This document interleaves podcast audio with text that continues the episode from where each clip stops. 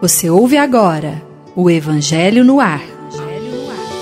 Apresentação: Chico Cruz.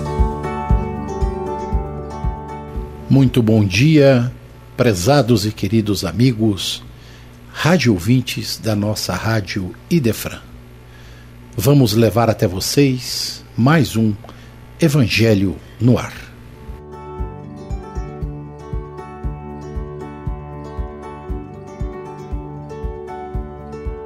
Dando prosseguimento ao estudo do Evangelho no ar, na sua introdução, item 4, Sócrates e Platão, precursores da ideia cristã e do Espiritismo. Muito bom dia, William, como vai?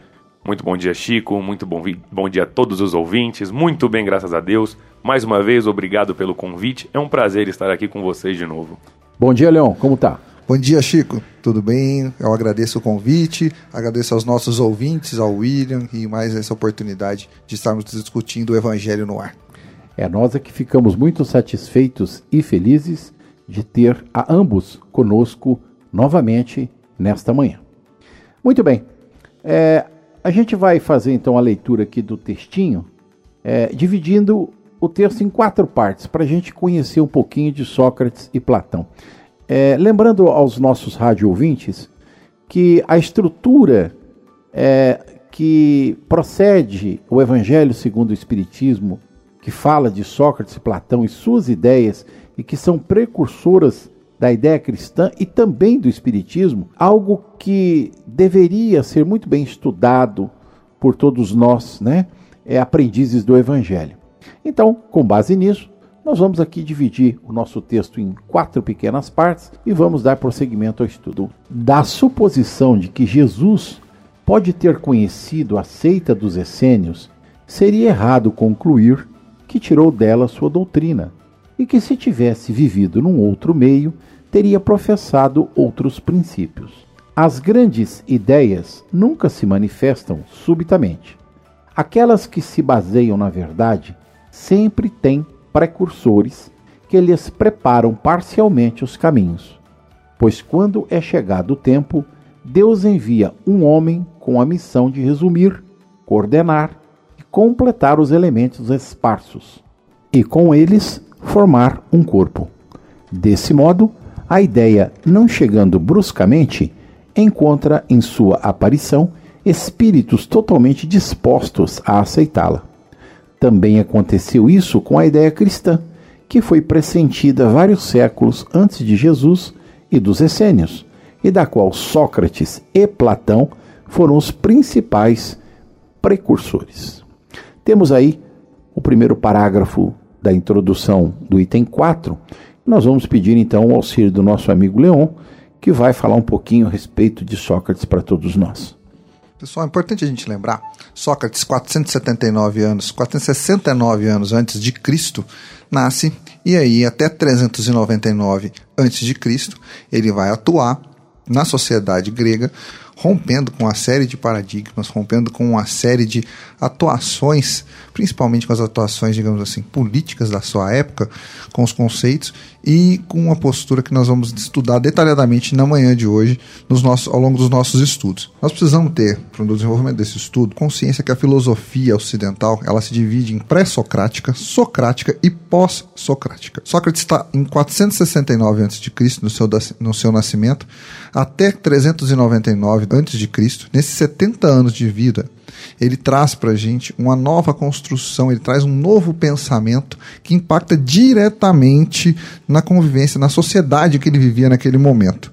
O Sócrates tem algumas características que a gente precisa notar, são muito peculiares. A origem humilde é muito parecida com a do nosso mestre Jesus, um pai escultor, a mãe era uma parteira, guardem essa informação, né, com relação à origem da, da mãe de Sócrates.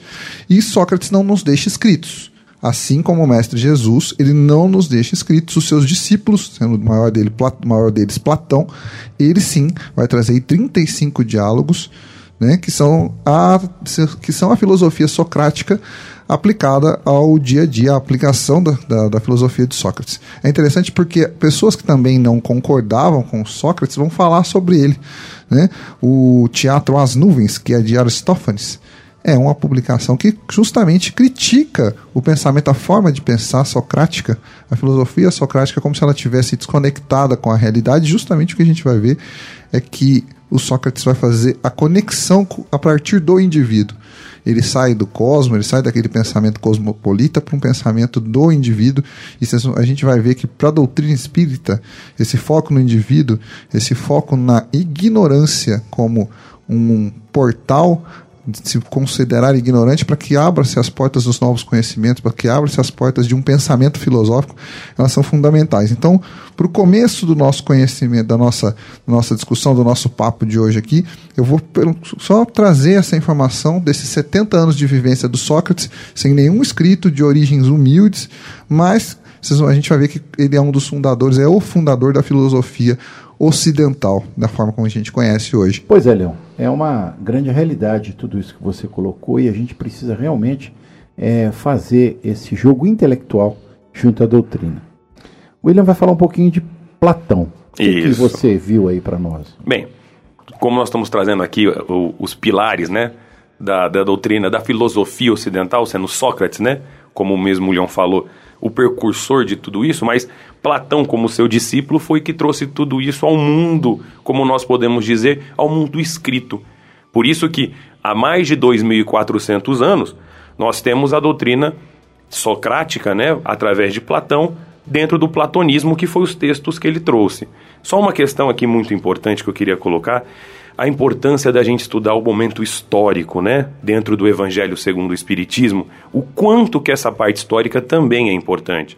Veja bem, quando nós estudamos a história do cristianismo, nós estudamos a história do porquê que hoje nós temos a ideia da religião, a ideia da espiritualidade, como nós evoluímos como religião até o momento de hoje. Então, é, muita gente não lê essa parte histórica do evangelho tão importante para que nós tenhamos consciência dos percursores da filosofia ocidental para chegar até hoje o que nós temos hoje de religião. Então, isso é muito importante. Falando de Platão, da mesma forma como o Leão falou, Platão ele foi discípulo de Sócrates, né? Ele veio de 427 anos antes de Cristo a 347 anos antes de Cristo, ou seja, viveu 84 anos, né? Foi filósofo, foi matemático, foi do período clássico da Grécia Antiga, né? Platão foi o fundador né, da Academia de Atenas, ou seja, ele foi a primeira instituição de educação superior no mundo ocidental. Se isso não bastasse, como ele que trouxe período, as ideias socráticas tão importante na época, tá? Ele foi o que trouxe isso ao mundo real pelas escritas. Ele influenciou diversas religiões, como o cristianismo, através de Santo Agostinho, né? Então, como nós conhecemos aqui o Platão, ele foi, pode-se falar, um dos fundadores da religião ocidental como nós conhecemos hoje. Não só da filosofia ocidental, mas da religião em si. Por quê? Porque quando ele influencia pela através dos pensamentos socráticos e dos textos redigidos por ele, e ele influencia o cristianismo através de Santo Agostinho, que Santo Agostinho usava as ideias platonistas, né? Era neoplatonista ele diretamente influencia o que nós temos hoje. Mais para frente, quando nós estudarmos essa evolução do evangelho, o próximo capítulo, vai ver que as ideias socráticas e platônicas é exatamente a ideia que nós temos hoje do cristianismo. Isso nós estamos falando há 2400 anos atrás. Antes de nós conhecermos a ideia do Cristo, do, do evangelho vivo do amor do Cristo. Olha como isso era importante. Então, a ideia do platonismo é um pouco mais difícil de se entender, que seria a doutrina das formas conhecidas pela razão pura para fornecer uma solução realística para os problemas universais. Profundo, não? Extremamente profundo.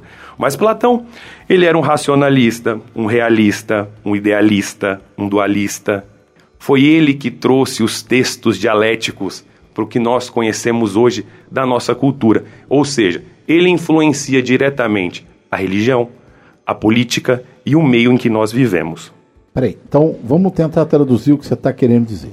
Sócrates, disse-nos Leão, foi o pai das ideias. E Platão foi o escritor das ideias. Exatamente. Ele ajuntou todo o conhecimento socrático e colocou no papel. Exatamente aquilo que fez Paulo com a doutrina de Jesus. Perfeito. Pegou tudo que Jesus tinha falado e colocou no papel, porque nós sabemos que o grande, os dois grandes escritores cristãos foram João, evangelista, né, e, e Paulo. Só que Paulo escreveu muito mais que João, nós sabemos disso, apesar de que um tenha vivido mais que o outro. E no fundamentação do princípio da espiritualidade do processo, da ideia do amor, né, Paulo estabelece um princípio junto à lei cristã que é muito parecida com essa colocação que você fez da relação do Platão com Sócrates, porque ele traduz no papel todo o pensamento idealístico, né, idealizador de Sócrates e dá a essa essa doutrina, né, socrática, vamos chamar assim, que nós vamos ver logo em seguida aqui, a aquilo que nós conhecemos hoje, que é extremamente igual, parecido, semelhante àquilo que Jesus colocou.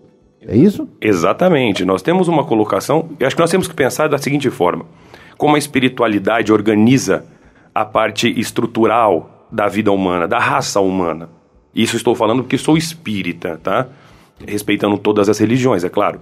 Mas assim, nós temos Sócrates e vamos lembrar o seguinte: estamos falando de uma cultura que não era monoteísta. Estamos falando da central do paganismo naquela época. É verdade, você tem razão. Tá? É central do paganismo. Nós estamos falando de pessoas, de filósofos que conheciam somente a doutrina pagã. Porque assim, se a gente levar em consideração que a ideia socrática ela visa o pensamento humanista, visa a individualidade como um todo, é bem diferente da ideia religiosa que os gregos tinham. Aí, inclusive, a gente pode ver que é a decadência da sociedade grega, porque Sócrates vai questionar isso. Até então não era questionada, era uma ideia politeísta, né, muito forte, muito arraigada. É o que leva, inclusive, Sócrates a, a, ao suicídio, à condenação, porque ele é considerado ímpio justamente por isso, porque ele quebra essa ideia politeísta, ele parte para uma ideia agora monoteísta, centrada no indivíduo, né, e para o indivíduo se reconhecer, para poder para conviver em sociedade, isso é muito forte, muito impactante na doutrina socrática, e baseado nisso, baseado em princípios que são simples, isso aqui é interessante. Ela, a doutrina é densa, mas os princípios são simples, são conhece a ti mesmo. Olha como é difícil ser simples, né? O Sócrates tinha um princípio muito simples: conhece a ti mesmo, mantenha-se na ignorância, e aí ele vai aplicar os seus métodos, a sua forma de atuação, a sua filosofia na sociedade vigente naquele momento.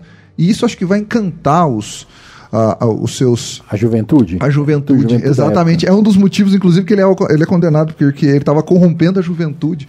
E justamente ali, os seus, os, seus, uh, os seus princípios vão ser cada vez mais consolidados na juventude, naqueles que queriam romper com o modelo politeísta, o modelo nosso monoteísta, o modelo que a gente vai ver que Jesus vai trazer, que, a, que vai modificar aquela era está totalmente fundamentado naquilo que Sócrates fez, que já era romper, era um, era um rompimento muito grande naquele momento que ele estava trazendo para a sociedade grega. Você me faz pensar uma coisa muito interessante, Leon.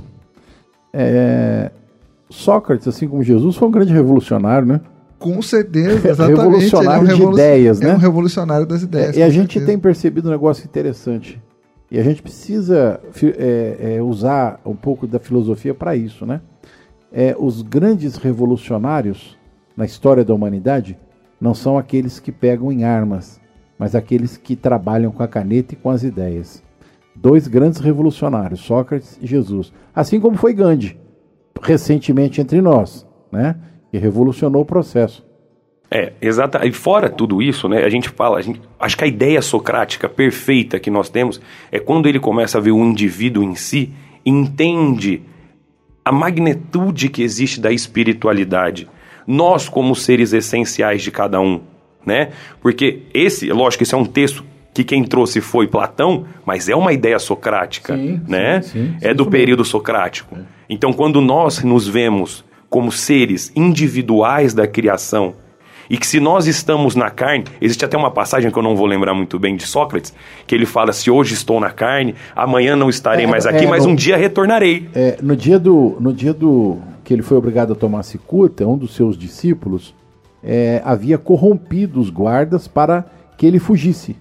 E ele disse: Olha, é, fugir para onde? Se eu estarei liberto daqui a alguns momentos, né? se referindo ao processo da carne. É, e é interessante esse pensamento socrático, porque ele reafirma aos seus discípulos, no momento da morte, a condicionante da alma, né? que é mais importante que o corpo material. É, esse é o princípio. Exatamente, que é a essência do neoplatonismo, que a gente acabou de falar. É a doutrina da forma conhecida pela razão pura, certo? Para fornecer uma solução realista para o problema dos universais. Porque naquela época também existia um problema gritante, uma discrepância gritante entre a alta classe, entre o pobre, aquele que estava doente, que nenhuma religião pagã tinha solução para esses problemas do nosso cotidiano, que nós enfrentamos hoje. Olha, Will, que interessante. Uma doutrina racional, nós não estamos falando de uma doutrina mítica, uma doutrina racional, ela pressupõe a existência da alma para que tudo faça sentido. Se não existir a alma, nada faz sentido. A razão pressupõe a existência da alma. Porque a partir dali, de tudo, a partir da existência da alma, todos os grandes questionamentos da humanidade, a morte, a evolução, tudo, né, da onde a gente vem para onde a gente vai, pressupõe a existência da alma, que é o, o, o, grande, a grande discussão do Sócrates nos 30 dias onde ele foi, onde ele foi preso até cumprir a sentença dele. Essa é a grande discussão. A, a, imortalidade da alma faz com que todo, com tudo que venha na sequência passe a ser, ser racional. Olha que interessante, a gente tinha uma, questão, uma sociedade mítica, totalmente voltada para fatores subjetivos, tínhamos vários sofistas com ideias que eram colocadas de forma inatingível, era aquilo é utópicas, é utópicas, utópicas, exatamente. Acredite porque é, é, é porque é, e a gente vai ver que o que traz a razão é a existência da alma. Olha que, que interessante. Um, algo que a gente não conhece, né? Aí talvez a diferença da religiosidade para a ciência, né? Na religiosidade, você crê para ver. A ciência não. A ciência você vê para crer. Então, olha como a gente já está. É a partir desse pensamento de Sócrates, dessa ideia da, da, alma, é que tudo que a razão faz sentido.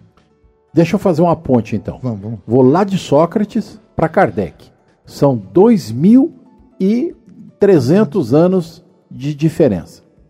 Você falou uma coisa aí que a gente vê na figura kardeciana, quando ele diz assim: olha, o dia que a doutrina falar alguma coisa que seja desconecta com a ciência, abandone a doutrina e fique com a ciência. Palavras de Kardec. Com certeza. Outro movimento. Kardec funda a revista espírita com o nome de Jornal de Estudos Psicológicos Estudo da Alma.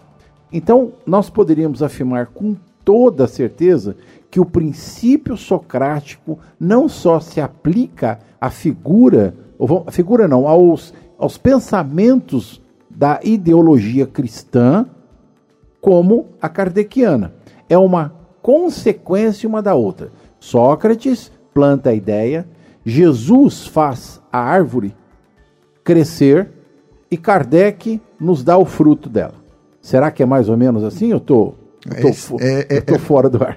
Não, é, é fantástico fazer o raciocínio dessa forma, né? Você pensar nessa evolução. Eu vejo também muito de Kardec. A gente, o espírita é. Eu tenho, tenho amigos que falam que o espírita é a doutrina de pedreiro, porque vive reformando. Você só fala de reforma.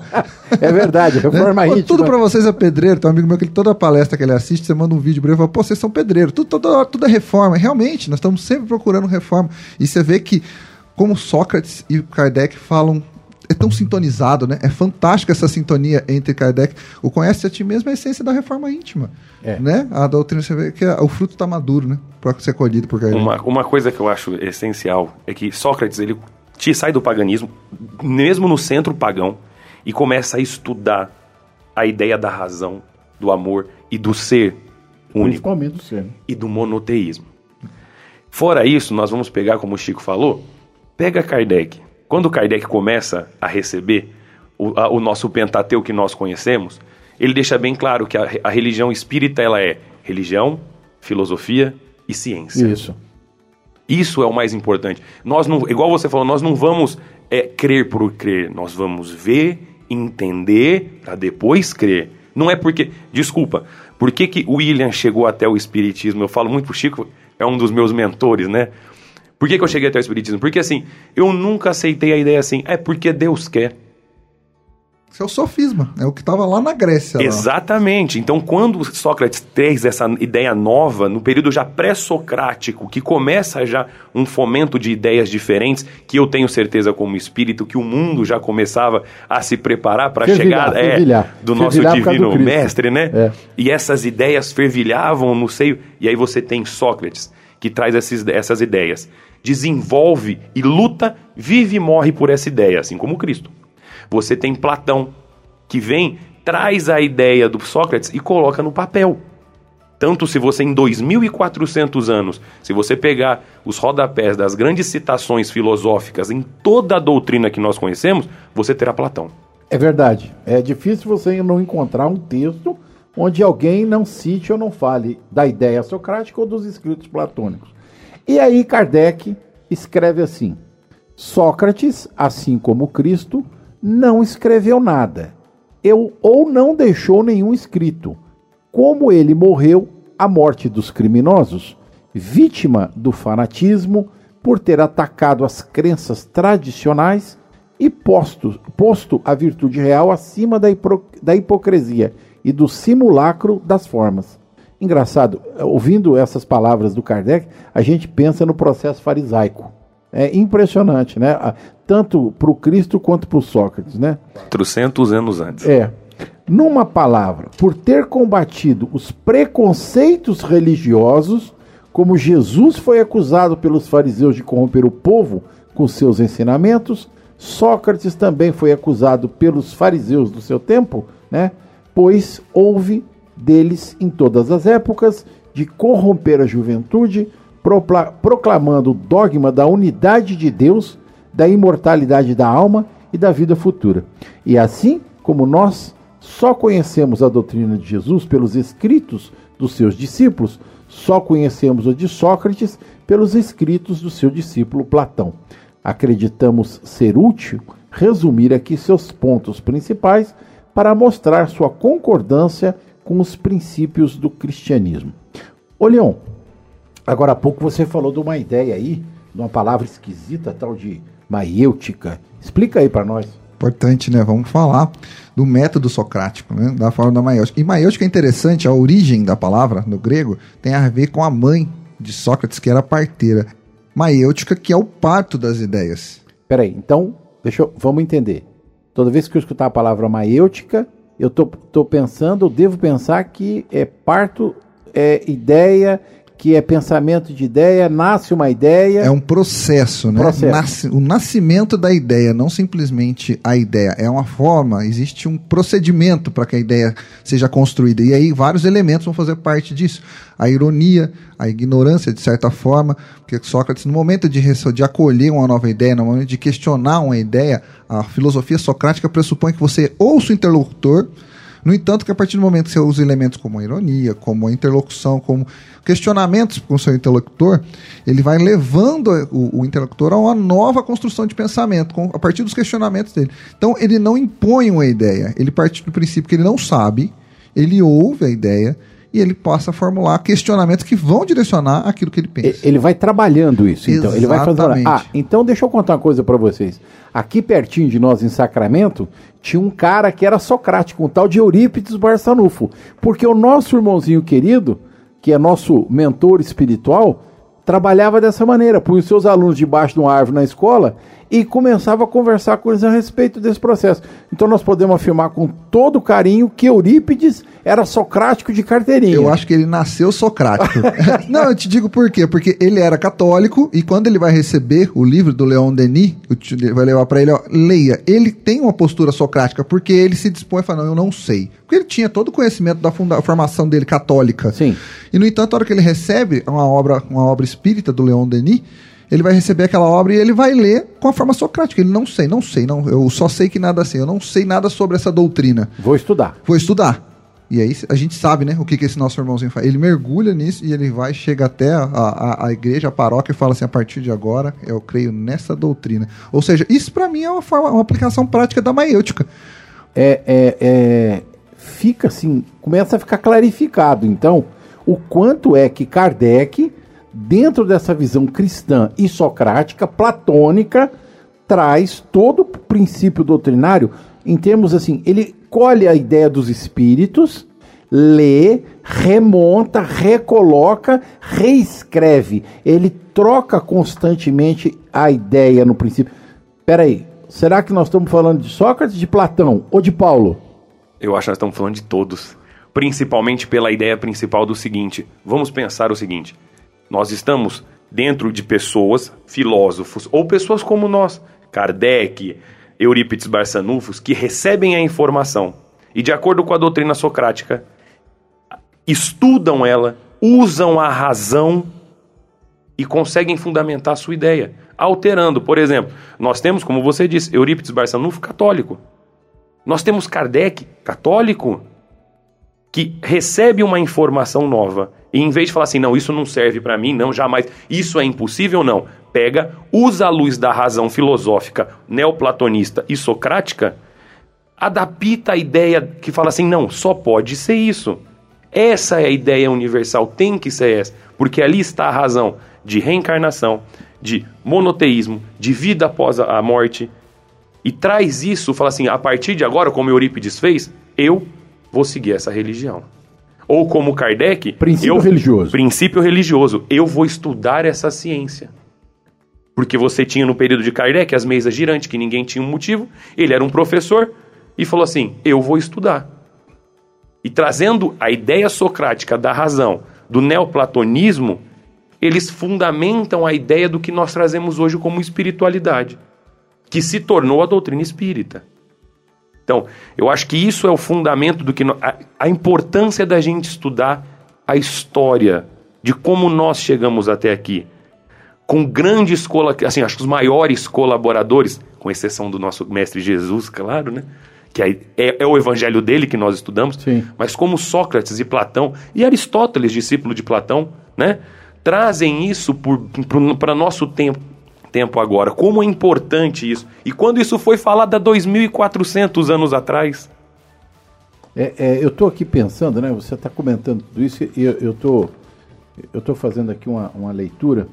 É, Platão escreveu alguns diálogos, é, uma chamado Fédon, que fala, expõe a concepção da alma, da reencarnação e assuntos em relação à constituição metafísica do homem. Ele escreveu isso com base nas ideias socráticas. Escreve um outro uh, artigo chamado Banquete, é um livro, que ele utiliza a figura de Sócrates para falar sobre o bem e o amor ideal. Ou seja, ele estabelece no princípio socrático as lições de alma, reencarnação, de monoteísmo, de amor, do bem. Quando Jesus, 400 anos depois, estabelece, firma a doutrina cristã, Paulo traduz isso de uma maneira excepcional, falando do princípio do amor no ama ao próximo como a ti mesmo. Porque Jesus o disse, mas quem difundiu a ideia foi Paulo, nós sabemos disso. É, nós poderíamos dizer que toda a estrutura do cristianismo existe porque Paulo escreveu as cartas aos romanos, aos tessalonicenses. 1800 anos depois, os espíritos vêm, fazem uma balbúrdia, né? Coloca a mesa para girar, põe fogo em coisa, tal e coisa. Vem um cidadão, um professor, senta e começa a estudar profundamente tudo aquilo que estava acontecendo, estabelece através de ligações de falas dos espíritos superiores e escreve, codifica a doutrina dos espíritos. Então, o que a gente pode entender disso é que todos os três movimentos tiveram alguma coisa, duas coisas de igual. Teve um pensador e um escritor, Sócrates e Platão. Um pensador, Jesus. Um escritor, Paulo. Tivemos um pensador, os espíritos, e um escritor, Kardec. E, um, e, um, e no caso de Kardec, a gente vê que o método dele, que é o método pestalozziano, é um precursor. Ah, então, sim, é verdade. É eu tinha, me, tinha esquecido disso. O método de Kardec é pestalozziano. E o método pestalozziano é muito Sócrates, né? Questiona, sim, sim. Então, é, é interessante a gente ver que Kardec é muito próximo de, de, de Platão e Sócrates, né, e os dois. Só fazendo um adendo aqui, nós estamos conversando, o Chico falou agora aqui do amor, né? Não tem como vamos falar de Platão e não falar do amor platônico. É verdade. Né? A gente que todo mundo isso. conhece o amor platônico, todo mundo já ouviu falar. E isso, naquela época, a ideia de amor de que Platão trouxe já era um absurdo para a sociedade. Porque o que, que é o amor platônico? Infelizmente foi um pouco deturbado, mas é aquele amor que não há interesse. Eu amo a pessoa sem interesse, sobretudo sexual. É verdade, E essa é a aí, ideia. o Cristo prega, pregou para nós assim, duas leis: amar a Deus sobre todas as coisas e amar ao teu próximo como a ti mesmo. Isso lá atrás, porque a essência do amor platônico, um pouco foi distorcida na Idade Média, mas a essência do amor platônico é o amar o próximo livre de interesse, Sem livre interesse. das paixões mundanas. É verdade. Beleza, orgulho, vaidade. Eu amar o meu próximo pelo que ele é, pela essência da alma dele. E isso no mundo pagão não existia, porque o próprio casamento era arranjado. É verdade. Eu casaria com Média. alguém de interesse Na Idade meu. Média, no meio, no meio do, do, do fortalecimento do cristianismo, tanto no princípio da Igreja Católica quanto evangélica, isso era a coisa que mais acontecia. O arranjo entre famílias do casamento. O amor não existia. Então, por isso a ideia do amor platônico que até hoje tem, que é o amor desapegado de qualquer paixão. Eu amar ao próximo como a mim mesmo. Eu corro um risco muito sério quando você joga pra Idade Média. Eu vou pensar na igreja. E a igreja, o amor da igreja, os pais não podiam casar, mas será que o amor que eles tinham pra igreja era um amor platônico? Porque se eu fosse, a igreja talvez não fosse, não cometesse tantos erros, ela não tivesse que ter tantas reformas. Se fosse um amor desinteressado, e a gente sabe que é justamente o contrário. Eu gosto muito, a gente tem falado ao longo das semanas, a gente nunca condena a, a instituição da Igreja Católica Apostólica Romana. Mas se a gente não constatar e ver as origens, a gente não sabe como a gente chegou até aqui. É, não é uma crítica, é uma Exato. constatação. Ninguém está falando mal, não é isso. Mas é a a constatação histórica. Exato, é uma constatação. A gente precisa entender os pensamentos, o, a- o amor como sentimento, o amor como essência, né? E como que ele deveria ter sido aplicado. Se né? a gente não entender a história, se a gente não estudar o nosso passado para a gente entender o nosso presente, nós, como nós vamos construir o nosso futuro? Oh, falou bonito agora, né? Gastou. Ó, o Kardec termina a fala dele dizendo assim: aqueles que olharem esse paralelo como uma profanação e suporem que não pode haver paridade entre a doutrina de um pagão e a do Cristo, respondemos que a doutrina de Sócrates não era pagã, já que tinha como objetivo combater o paganismo que a doutrina de Jesus, mais completa e depurada que a de Sócrates, nada tem a perder com a comparação, que a grandeza da missão divina do Cristo não poderia ser diminuída com isso, que aliás já é história e não pode ser extinta. O homem atingiu um ponto em que a luz irradia por si mesma através do encoberto. Ele está maduro para olhá-la na face. Tanto pior para os que não ousam abrir os olhos. É chegado o tempo de encarar as coisas amplamente do alto e não mais sob o ponto de vista mesquinho e estreito dos interesses de seitas e castas.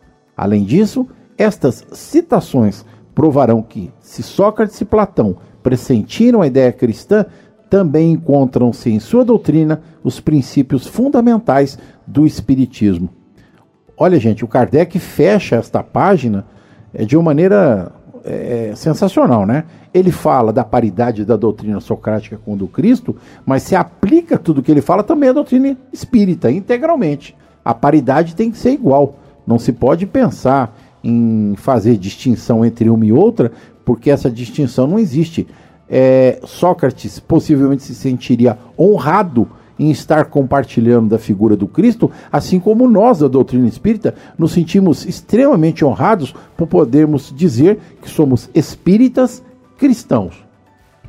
É, é, com certeza, não podemos separar uma situação dos outros. Como você disse, Sócrates teria um, sentiria honrado de ter aí a, a menção aí 2.300 anos depois nas obras de Kardec.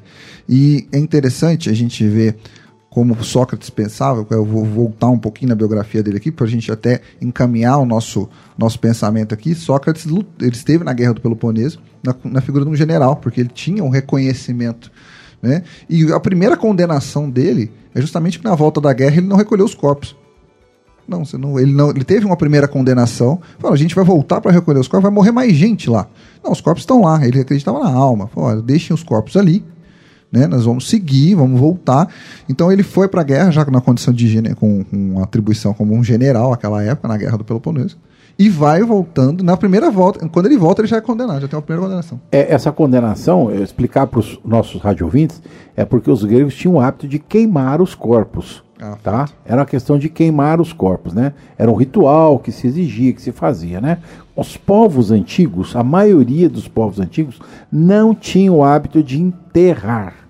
Eles queimavam, com exceção é, dos egípcios, dos maias, talvez, que construíram grandes pirâmides para enterrar os seus mortos, todos os outros povos à época tinham o hábito de queimar seus corpos. Então, talvez, é, com toda certeza, essa primeira condenação de Sócrates como general ateniense né, na Guerra do Peloponeso, é, a, quem assistiu os 300 né, de Esparta vai entender. A Guerra do Peloponeso é exatamente aquele pedacinho ali. Começa ali, naquela famosa batalha dos espartanos, né? É Para quem assistiu o filme é a decadência da sociedade grega, né? Isso é muito importante a gente destacar, para a gente entender o que, que, que, que o Chico está que, que o Chico está mencionando aqui. Nós estamos falando exatamente dessa mudança, desse impacto do que Sócrates está trazendo para a sociedade grega naquele momento. Né? E a gente, vai, a gente vai perceber que, passada a Guerra do Peloponeso, o número dos seguidores, das pessoas que estavam se orientando pelas ideias socráticas, a filosofia socrática ela vai expandir bastante, ela vai crescer muito. E isso vai incomodar, porque ele tem na, na Kardec faz a menção aos fariseus do tempo, da, é, daquela época, tal, os fariseus daquela época, estavam incomodados com a doutrina que estava encantando, estava corrompendo os jovens, né, William? É. E fora isso, né, como Sócrates teve a ideia, ele aplicou o pensamento e Platão trouxe isso para a forma física, escrevendo. E a gente vai, essa parte que a gente pega do cristianismo, né, de tudo que foi que foi feito dentro da, da doutrina cristã, se você pegar a Idade Média, principalmente por Santo Agostinho, que, como nós falamos no começo, né, usava os pensamentos neopla, neoplatonismos, né, é, Santo Agostinho traz isso para dentro da igreja. Essa ideia de, psico, de físico e da parte espiritual é platônica, ou seja, é socrática e trazida por Platão. Tá? Tanto que no começo da, da é chamada a, a, o período patrística, né? Que os padres da igreja, né? Eles usam a ideia de Platão, que é as ideias de Sócrates. Que, ou seja, tanto que eles mudam, é, é muito interessante. Vamos estudar a história, não criticando aqui nenhuma religião, tá? Deixando isso bem claro. Mas o mundo das ideias de Platão para quem vai ler os, os, textos de Platão, que ele fala do mundo das ideias, quando o corpo não estiver mais aqui, né, nós partiremos para o mundo das ideias. O cristianismo, através dos padres da época, traz isso que é o céu. Ô, ô, William, então, peraí, vamos só esclarecer. Para Platão, o mundo das ideias, Platão e Sócrates, é o mundo da alma. Exatamente. Então, eles chamam de mundo das ideias aquilo que a doutrina espírita chama de mundo dos espíritos. É Exatamente. e que o o cristianismo chamou de paraíso, de, de céu. céu. Perfeito, entendi. É, é, é, nós estávamos comentando antes do início do programa uma questão de ideia política dos três poderes constituídos. Eu, eu queria pegar aquela ideia que você trouxe, William, a respeito da institucionalização dos três poderes. É. Uma coisa que nós trazemos do platonismo, que como nós estamos falando aqui da parte religião, mas Platão, junto com as ideias de Sócrates, ele é o pilar da filosofia política ocidental que nós conhecemos. Explica. Tá? É o seguinte, como nós paramos para analisarmos a ideia política que nós temos hoje, no mundo pagão, lembre-se, acabou de falar, eles defendiam, eles eram contrário ao paganismo, mas eles viviam no mundo pagão. Sim. Tá? Estamos falando de 2400 antes, anos de Cristo, antes 400 de Cristo. anos antes de Cristo. Então, estamos falando de 400 anos antes de Cristo, eles viviam no mundo pagão. A ideia de poder de qualquer religião naquela época derivava de três. Que Aristóteles ainda fala que a perfeição é o número três.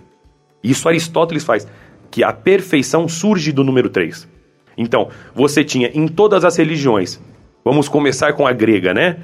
Zeus, Poseidon e Hades. Sim. Os egípcios, Osíris, é, Íris e Sete. Isso. Você tem outras tantas religiões que você tem a trindade do poder. E isso acontece também com o cristianismo. No Conselho de Nicéia, trazendo o paganismo para dentro do cristianismo, você faz Pai, Filho, Espírito Pai, Santo. Filho, Espírito Santo, que não existe em nenhum momento da história dos evangelhos, mesmo do Cristo como do Antigo Testamento, a trindade do poder. É. Tá? Não existe. Isso foi trazido no Conselho de Nicéia, que trouxe essa ideia. Então, peraí. Para dentro da, da, da doutrina espírita, nós temos ciência, filosofia e religião. Exatamente. Exatamente. Legal pensar isso, O né? triplo poder, a trindade. Na política também a gente Aí tem isso. você pega. Platão fala que isso tem que o poder tem que emanar de três, que é o número perfeito. E Aristóteles traz isso para dentro da política. Você tem o poder executivo, o legislativo e judiciário. Que Roma incorpora isso às suas doutrinas e à sua isso, né? legislação. Então, Roma já começa a ter um poder executivo, um legislativo É verdade, e um judiciário. o Senado. Um que cria a lei, É. um que cumpre a lei, um que, desculpa, um que cria a lei, um que emana a lei e outro que faz a lei ser cumprida.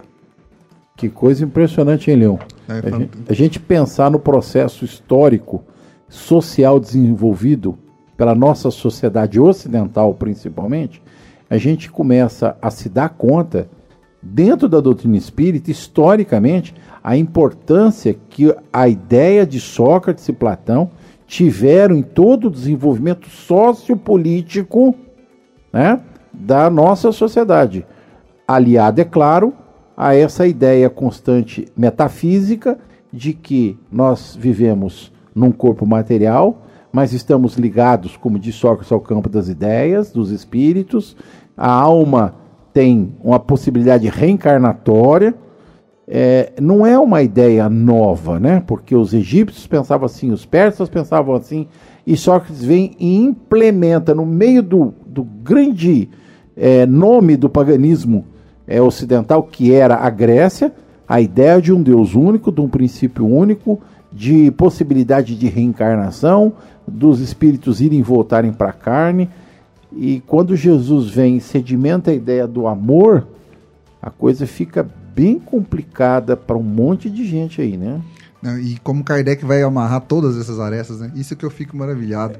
Porque ele pega, ele amarra a aresta lá da antiguidade, né? Do período socrático, daquele momento da guerra, quando ele quebra, quando vai trazer a ideia monoteísta, ele pega todos aqueles, fortemente aqueles conceitos, Jesus com todo o amor, a doutrina do amor, e a ciência, que é o que está, que é o que, é o que vai entrelaçar tudo isso no estudo de Kardec, nos estudos do professor Kardec, o cientista que era, ele teve condições de abarcar todo esse conteúdo, a filosofia, que está na essência, a nossa filosofia ocidental na essência com Sócrates, o amor do Cristo, né, que a gente sabe que está na, na, na- na obra kardeciana, e aí ele traz a ciência para poder fazer, para amarrar tudo isso. Então, a gente, para o estudo do Evangelho, a gente vê que né, o, o Evangelho segundo o Espiritismo, a obra que a gente estuda, que a gente, ah, que toda a nossa doutrina, todas as casas têm, ela não é simplesmente uma obra de moral cristã. Ela é uma obra que ela vai ver todos os fatores, os fatores filosóficos, políticos, que Sócrates está trazendo isso né, naquele, ao tempo dele. Jesus, filosófico, político ao tempo dele. Kardec traz isso junto, junto com a questão científica. Então, é, a amarração né, do Evangelho segundo o Espiritismo é fantástica. A gente tem que enaltecer muito a, a construção do nosso professor Kardec nessa obra. Né? É, eu, eu, eu sou fã de Kardec, daí do estudo do Espiritismo, né? E só para finalizar, só o quanto que é importante o estudo e o quanto que nós somos é, recebedores de tanta informação abençoada na época do Cristo, que ele falava por parábola, ele falou que um dia nos enviaria o Espírito da Verdade para nos instruir. E aí está o Evangelho segundo o Espiritismo, muito trazido pelo Espírito da Verdade. Gente, fica aqui o nosso agradecimento à oportunidade do Evangelho no ar.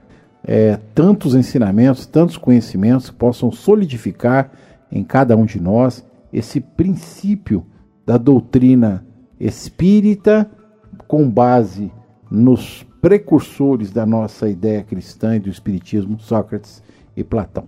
Leonderi, muito obrigado pela sua presença mais uma vez. Jesus te abençoe. Que tenha uma excelente semana. Uma semana abençoada para todos nós. Obrigado, Chico. Obrigado, William, por essa oportunidade. Obrigado aos nossos ouvintes.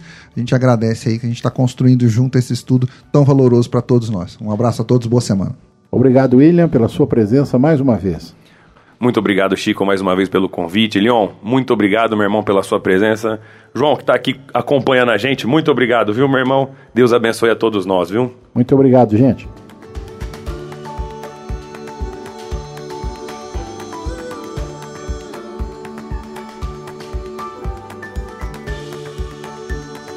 Extremamente agradecidos a Jesus pela oportunidade, extremamente agradecido aos radiovintes que nos prestam preito da sua atenção.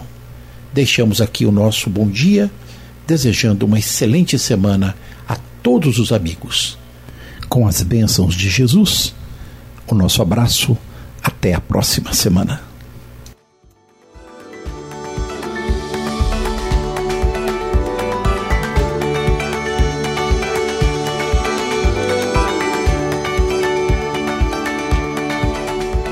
Rádio Idefran apresentou o Evangelho no Ar.